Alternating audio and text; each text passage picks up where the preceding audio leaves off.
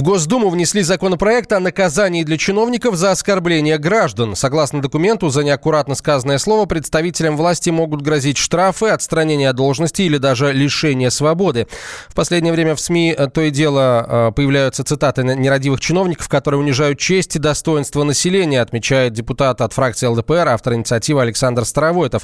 Однако сложно, по его словам, сказать, отважатся ли депутаты проголосовать за такой законопроект. Мы все недавно были свидетелями принятия Государственной Думой законопроекта об оскорблении власти. В данной ситуации тот законопроект, который предлагается мной, рассчитан как раз на некую зеркальность нормы, чтобы те чиновники, которые за последнее время просто пестрят своими высказываниями в отношении отдельных групп лиц, граждан, все-таки понимали, что это может уже в дальнейшем подпадать под уголовный ответ. Помимо того, что предлагаем внесение изменений в Уголовный кодекс, мы также пытаемся исключить соответствующую статью из Кодекса административных правонарушений, чтобы не было некого двойного толкования, что чиновника можно привлечь либо по уголовному, либо по административному, чтобы однозначно здесь толкование шло исключительно с точки зрения Уголовного кодекса. Мне очень сложно сказать, какова судьба, потому что совершенно очевидно, что мы должны получить отзыв правительства Российской Федерации. И в любом случае впереди голосование. Поддержит Государственная Дума данную инициативу или не поддержит, сказать крайне тяжело. Но с точки зрения логики и причинно-следственных связей, если мы такую ответственность возлагаем на граждан, то почему, собственно говоря, такую ответственность не возлагать на чиновников?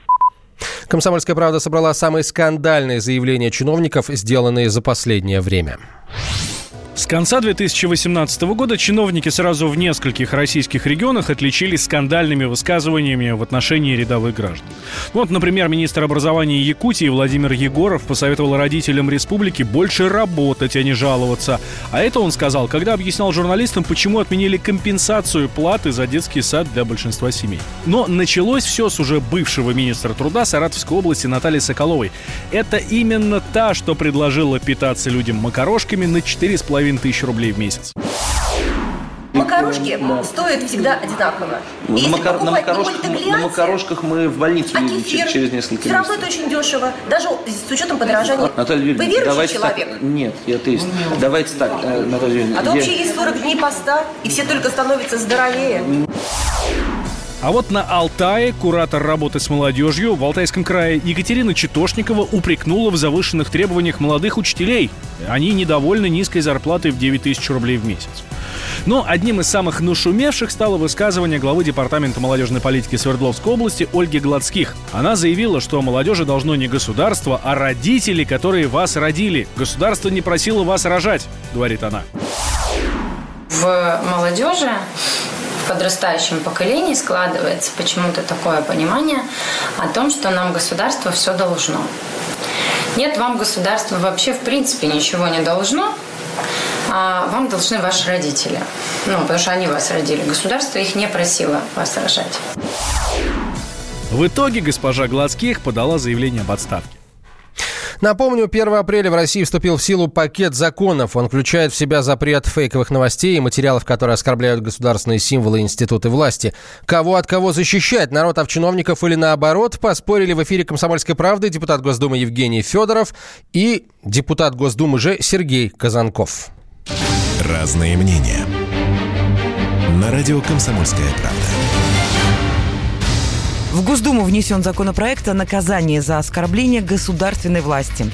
Автор инициативы – сенатор Андрей Клишес. Неуважение к институтам власти будет караться штрафом либо арестом. О том, почему народ не должен ругать чиновников, рассказал депутат Госдумы Евгений Федоров. У нас есть презумпция, что вот чиновники должны обслуживать народ, а чиновники должны выполнять Конституцию и исполнять закон. Это разные вещи. Это не официанты в баре или там в сауне, да, чтобы служили пяточки почесать. Вы, Где... не, вы не слуга народа. Секундочку. Вы не слуга, слуга народа – это название с точки зрения конституционного статуса. То есть я исполняю ничего, извольте, кофе подать, пятки почесать, дать парку в бане, а я исполняю законы и Конституцию, которых народ, Конституция референдума принята в 93 году, определил мои обязанности обязанности и выбирали меня под эти обязанности. С ним не согласен депутат Госдумы Сергей Казанков, который, напротив, предлагает наказывать чиновников за оскорбление избирателей. Мы с вами слуги народа на самом деле, потому ну, что через процедуру. через процедуру мы слуги народа. Но однако, тут многие стали забывать, что у нас перевернули, у нас реально подмена власти произошла. Как будто бы народ уже не вершина власти, а он, как быдло говорят, да? А вот чиновники депутаты, а вы... некоторые, некоторые, не все, начинают уже относиться, вы, что вы они не... белая кость. Я стал замечать, что за последний год все чаще и чаще людей возмущает оскорбление чиновников в их адрес. Если раньше как-то проходил незамеченным, сейчас люди возмущаются, пишут СМИ, и я обнаружил, что никого из чиновников не наказали. То есть были случаи, когда вышестоящий чиновник заставил нижестоящим писать заявление по собственному желанию. На депутата никто не может воздействовать, потому что депутат избранник народа, и получается, что никакого административного наказания в принципе нет. Если оскорбишь гражданина, то есть само собой статья. Но когда оскорбляешь всех разом, то статьи такой просто нету. И я увидел, что на законе есть вот такая дырка, в связи с чем чиновники остаются ненаказанные. Разные мнения. На радио «Комсомольская правда». Ведущие на радио «Комсомольская правда» сдержанные и невозмутимые. Но из любого правила есть исключение.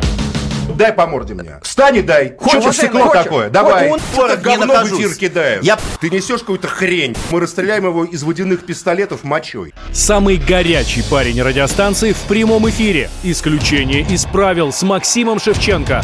Слушайте по вторникам с 8 вечера по московскому времени. Темы дня. Мария Бутина дала эксклюзивное интервью «Комсомольской правде». Точнее, ответила на наши вопросы во время сеанса связи с Международным комитетом защиты прав человека.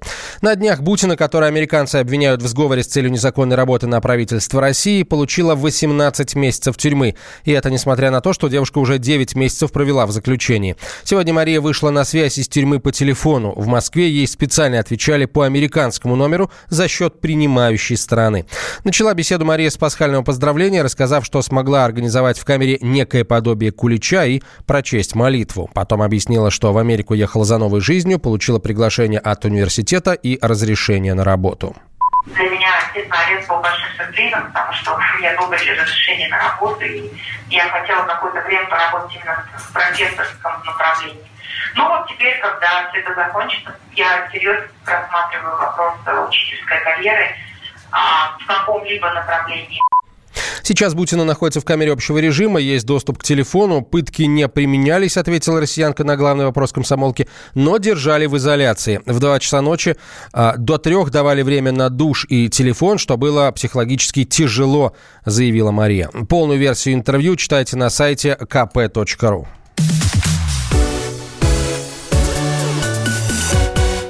В Венесуэле новая угроза государственного переворота. С таким заявлением выступили власти страны. Однако российское посольство успокаивает. Обстановка в Каракасе спокойная. Военные остаются на стороне правительства. Особых мер по усилению безопасности пока не требуется, добавили наши дипломаты. Ранее соцсети запланили сообщение из Каракаса о новых масштабных столкновениях с использованием слезоточивого газа. Кроме того, были слышны звуки выстрелов вблизи авиабазы, на которой выступал лидер венесуэльской оппозиции Хуан Гуайдо. Он заявил, что заручился поддержкой военных и объявляет о начале финальной стадии операции по свержению президента Николаса Мадуро. Гуайдо призвал жителей Каракаса собираться у авиабазы. Сразу после публикации видео официальные власти Венесуэлы заявили, что подавляют восстание небольшой группы военных, желавших сменить власть в стране. С места событий передает собственный корреспондент «Комсомольской правды» в Венесуэле Антон Фокин. Многие восприняли это как попытку государственного переворота. Так или это нет, пока не ясно, но Гуайдо уже призвал своих сторонников мобилизовать силы и стягиваться для проведения проведения массовых акций протеста. Напомним, что основные акции намечены на завтра, на 1 мая, но, видимо, сам произглашенный президент хочет э, начать их немного раньше. Сторонники президента Николаса Мадура также объявили о том, что они мобилизуются перед президентским дворцом. По Караксу сейчас э, везде ездят бибикающие машины, из которых слышатся слова «Свобода», «Вперед». В соцсетях также распространяются лозунги и призывы к тому, чтобы выходить на улицы. Оперативная информация из Венесуэлы в ближайшем выпуске новостей на радио «Комсомольская правда». Товарищ адвокат! Адвокат! Спокойно, спокойно. Народного адвоката Леонида Альшанского хватит на всех. Юридические консультации в прямом эфире. Слушайте и звоните по субботам с 16 часов по московскому времени.